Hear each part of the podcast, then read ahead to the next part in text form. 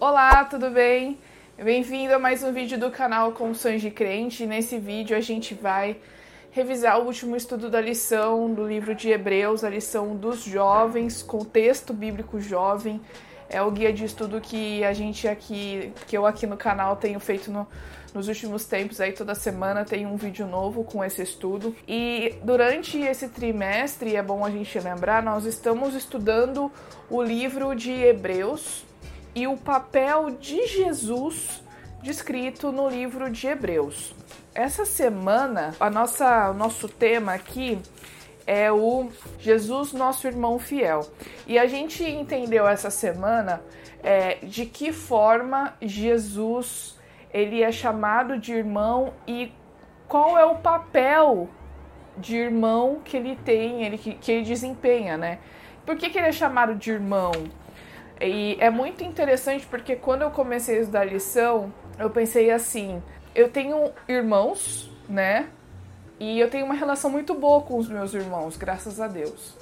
Então, de alguma forma, isso me ajuda a ter um carinho especial quando Jesus é chamado de irmão. Então, durante esse estudo, a gente vai destrinchar aí nos próximos minutos um pouco desses aspectos, mas antes disso, não se esqueça de se inscrever no canal.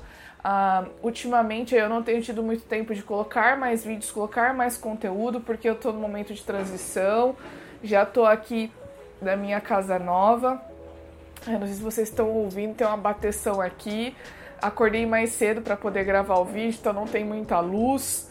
Tá uma correria, trabalho novo, muita coisa para fazer. Então, até eu conseguir me estabelecer aqui, eu não vou publicar tantos conteúdos quanto eu gostaria, tá? Mas Uh, tem muita coisa boa esse ano para acontecer, então tem muito conteúdo que vai ser publicado e eu peço para que você se inscreva no canal, para que você acompanhe. Se você está no Instagram, essa semana eu não consegui postar o mapinha mental que eu posto toda semana na quarta-feira. Mais pra frente eu vou explicar melhor, eu vou, vou falar melhor sobre isso, mas é, hoje quer dizer, na quinta-feira que eu tô gravando esse vídeo vai sair no meu Instagram, tá bom? Então, por causa dessa, dessa correria e tal, minha rotina tá bem quebrada, tá bem estranha. Então, algumas coisas não estão saindo como antes, mas uh, inscreva-se no canal, compartilhe com aqueles seus amigos que também estudam esse guia de estudos da sua classe de escola sabatina no sábado, no seu grupo do WhatsApp, do Facebook, tá bom? Se você já é inscrito e assiste os vídeos aqui, compartilhe com seus amigos, dê o um joinha, comente. Isso ajuda muito o algoritmo do YouTube é, acreditar que esse vídeo é relevante, ele sugere para outras pessoas e assim a gente vai crescendo, tá certo? Vamos falar da lição então. Eu tinha comentado com vocês agora há pouco que eu tenho irmãos, né? E aí eu fiquei pensando assim: nossa, que legal Jesus ser chamado de nosso irmão. E a lição vem falando todo esse papel que esse irmão vem desempenhando para nós, né? E eu queria fazer uma pergunta para você. Uh, você tem algum irmão ah, como é ter um irmão, né? Eu acredito que se você não tenha um irmão, você provavelmente tenha um amigo, como a Bíblia diz, mais chegado que um irmão, né? Muitas vezes laços de sangue não significam muita coisa, então muitas vezes a gente tem amigos que são muito mais próximos. Mas tenha você irmão de sangue ou não, é, eu acredito que você deva ter alguma relação muito estreita com alguém que você considera um irmão ter esse tipo de relacionamento é, com alguém ajuda um pouco a gente entender a, a obra que Jesus fez por nós e a entender que ele também é nosso irmão. E aqui a lição vem trazendo que Jesus é o nosso irmão redentor. O que, que significa isso? E aí eu, eu coloquei algumas perguntas aqui nesse estudo, né?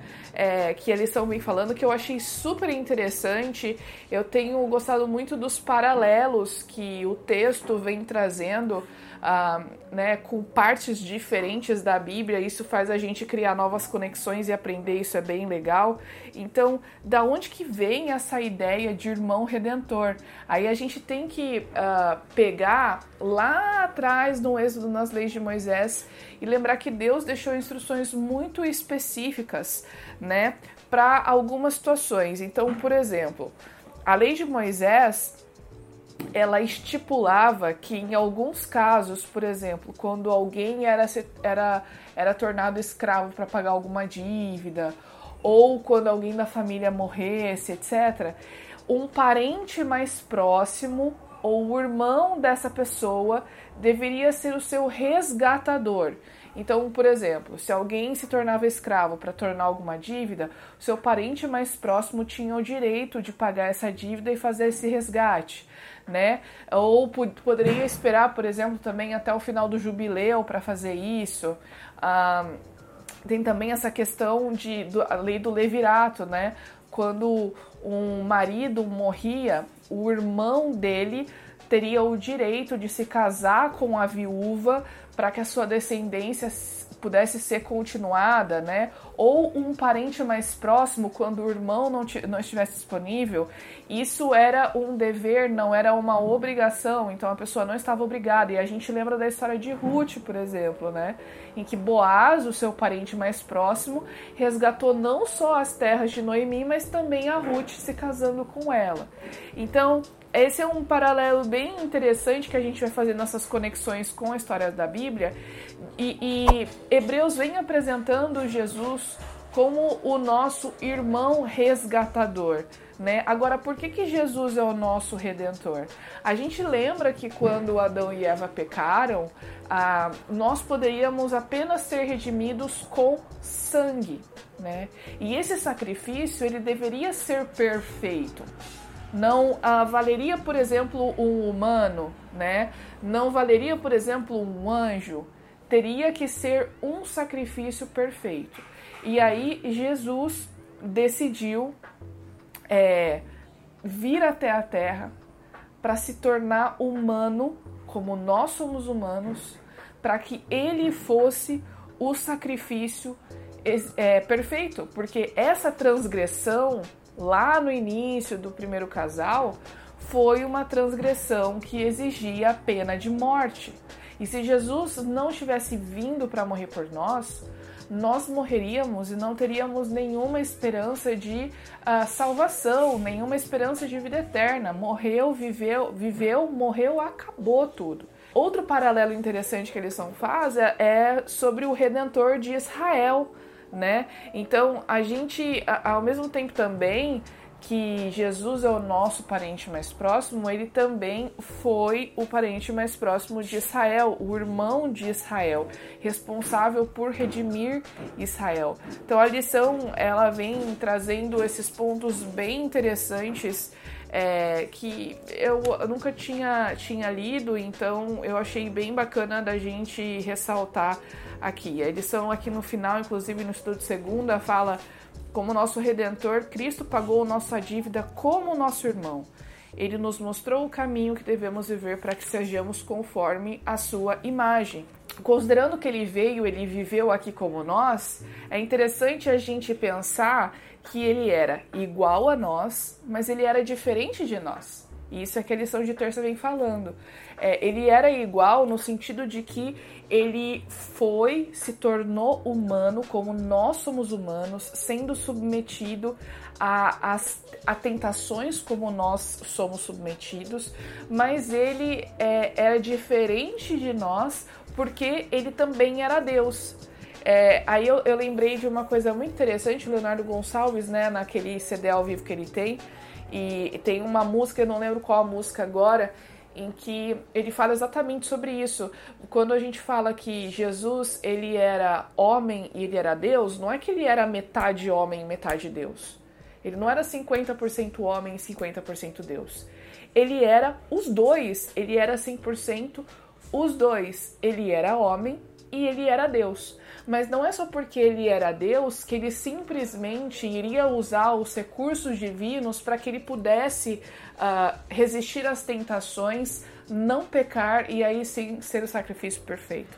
Eu achei interessante que estudando a lição dos adultos da escola sabatina, né, no comentário de Ellen White que tem ali no estudo adicional, é, Ellen White, que é uma escritora adventista que nós consideramos como sendo inspirada por Deus, né, uma profeta aí para os nossos dias, ela comenta que Jesus, ele resistiu, ele não pecou, e ele usou as mesmas ferramentas que estão disponíveis para nós hoje. Ele não usou nada mais, ele não usou nada que não estivesse disponível para nós. Nós, assim como Cristo, também através dele podemos alcançar a salvação, porque ele também resistiu às tentações.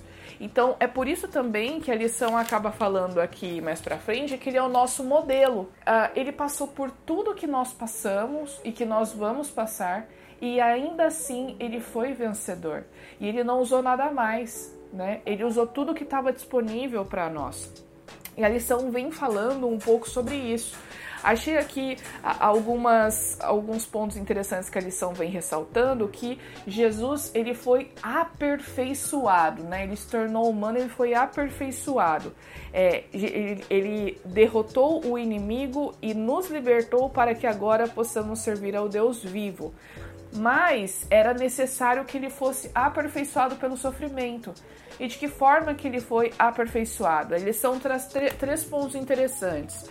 Primeiro, ele foi aperfeiçoado por meio dos sofrimentos para que ele pudesse ser o autor da nossa salvação. Olha só que interessante. Como Deus, ele pode nos julgar. Agora, por causa do sacrifício que ele fez por nós, ele também pode nos salvar. Olha que interessante. É por isso que ele é o nosso intercessor. É ele que apresenta nossas petições ao Pai para pedir o, o perdão para nós, porque ele já passou por isso. Por isso ele pode nos salvar e por isso também ele pode nos julgar, porque ele é Deus. 2. Jesus aprendeu a obediência pelas coisas que sofreu. E a lição vem trazendo um questionamento interessante. Jesus aprendeu a obedecer, porque como Deus, ele não precisava obedecer. As pessoas que tinham que obedecer a ele. Então, é, eu achei bem legal esse, esse ponto. Jesus aprendeu a obedecer, porque ele nunca havia experimentado a obediência antes. E o terceiro ponto é que os sofrimentos, eles não tornaram, mas eles revelaram Jesus como sumo sacerdote misericordioso e fiel. Muito interessante esses três pontos que a lição vem tratando, tá bom? Aproveito para dar um tempinho aqui e lembrar que se você não tem o guia de estudo, adquira, entre no site da cpb.com.br. Eu sempre coloco o link aqui para que você possa ter um estudo mais completo, porque lembrando que esse vídeo ele é um complemento, ele nunca deve ser a única coisa que você usa para estudar lição. Não se esqueça de se inscrever no canal também. Agora, continuando, a gente vem aqui para o nosso mapa mental. Eu vou colocar o um mapa mental aqui para vocês darem uma olhadinha e a nossa palavra-chave é empatia. Esse mapa mental que eu estava me referindo no início. Eu não consegui fazer ele na quarta-feira para postar no meu Instagram, mas ele vai estar disponível quando você estiver assistindo esse vídeo. Se você está no Instagram, ele foi postado no Stories. Então, se ele não estiver ali nos Stories, ele está no destaque, tá bom? Que tá aqui no meu perfil no Instagram, que é o Maura A Eduarda, tá certo? Aproveita lá e me segue. Se você está aqui no YouTube, na descrição do vídeo tem o um link do Drive para você baixar a imagem, tá bom? Se você quiser compartilhar no seu, nas suas redes sociais, ou se você quiser aí com a sua classe de escola sabatina mandar para todo mundo, tá por aí, tá bom? Então, quais são as, os, os conceitos que eu coloquei ao redor da palavra empatia, pensando no sacrifício de Jesus e pensando que ele nos entende, que ele tem empatia por nós, porque ele passou pelo que nós uh, passamos, pelo que nós vamos passar. Primeiro que ele nos ama, né? Isso deveria ser suficiente. Ele nos compreende, ele nos entende, ele é altruísta, né? Eu coloquei altruísmo aqui, né? Porque ele deixou a sua condição no céu por um tempo para vir para a Terra, para viver como humano e para e é, se sacrificar por nós. E aí, sacrifício foi a outra palavra que eu coloquei, tá bom? Vai aparecer o mapa mental para vocês, não se esqueça de baixar. E aí, finalmente, a gente tem aqui, uh, como eu já havia comentado antes, que Jesus é o nosso irmão modelo, né? E a lição vem falando é, que Jesus é o autor e consumador da nossa fé. Isso está lá em Hebreus, né, 12, de 1 a 4. Ele é apresentado como clímax de uma longa lista de personagens que o apóstolo fornece no capítulo anterior. Lembrando que o capítulo 11 de Hebreus é aquela galeria de heróis da fé. E Jesus, ele é o clímax de tudo isso, né? Como sendo o autor e consumador daquela fé dos patriarcas que foram apresentadas ali. Como é que funciona isso? Ele diz aqui que a palavra autor também pode ser traduzido como pioneiro, como Jesus sendo pioneiro no sentido de que ele corre à frente dos cristãos, né? Ele é o precursor, ele nos mostra o, o caminho a seguir. E consumador, porque ele transmite a ideia de que Cristo foi o primeiro que correu e foi bem sucedido, né?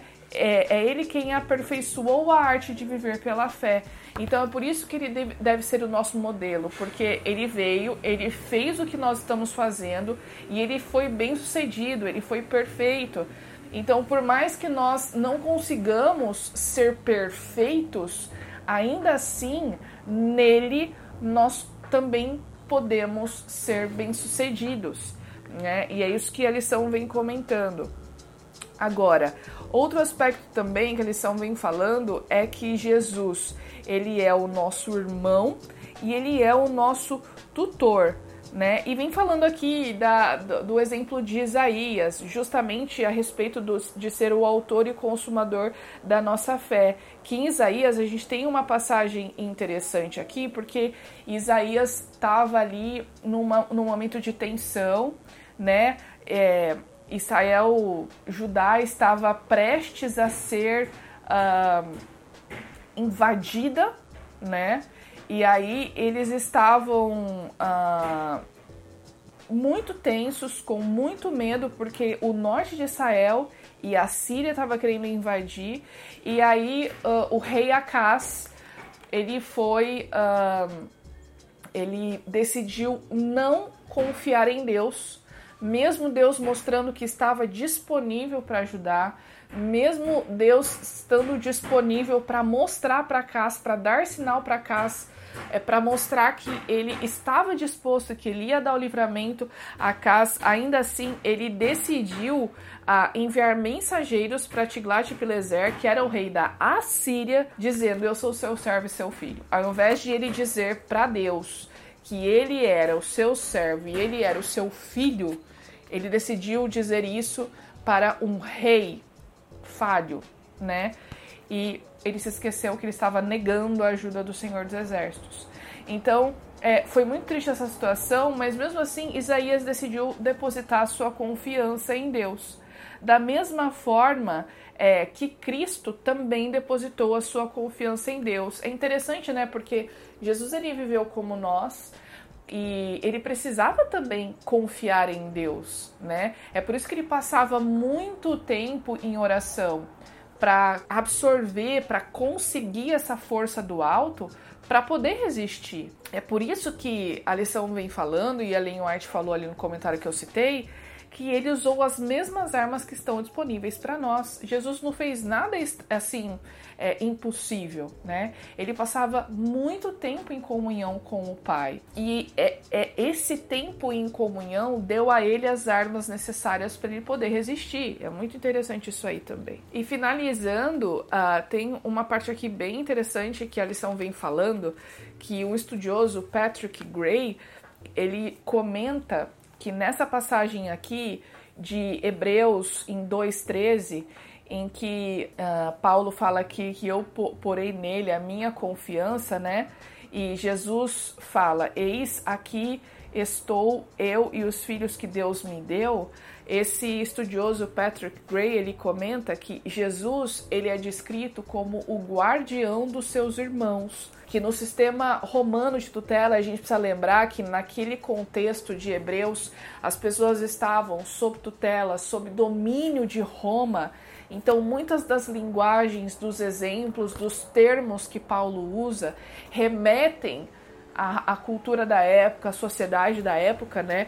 Que no sistema romano, um tutor muitas vezes o irmão mais velho tor se tornava responsável pelo cuidado dos filhos menores e a sua herança até que atingissem a maturidade, né? intensificando o dever natural do irmão mais velho de cuidar dos seus irmãos mais novos. Né? E é por isso que é, Hebreu se refere é, a Jesus como irmãos e como filhos. Né? Ah, porque ele é o nosso, eu achei muito bonito, ele é o nosso tutor, ele é o nosso guardião, né? E ele é o nosso protetor. E eu achei muito é, é, legal pensar que Jesus também é o nosso irmãozão, sabe? O nosso Big Brother. Sem, sem aqui trocadilhos é, e sem referências, mas é, é, interessante a gente pensar nesse tipo de relacionamento, que a gente tem essa parceria, que a gente tem um Deus que sabe de tudo que nós passamos e se compadece de nós, entende, compreende, é empático e por isso mesmo ele está sempre disposto a nos ajudar e nos fornecer uh, todo todas as ferramentas que nós precisamos para poder vencer, né? Então, eu acho que esse, esse é uma mensagem muito legal da lição dessa semana.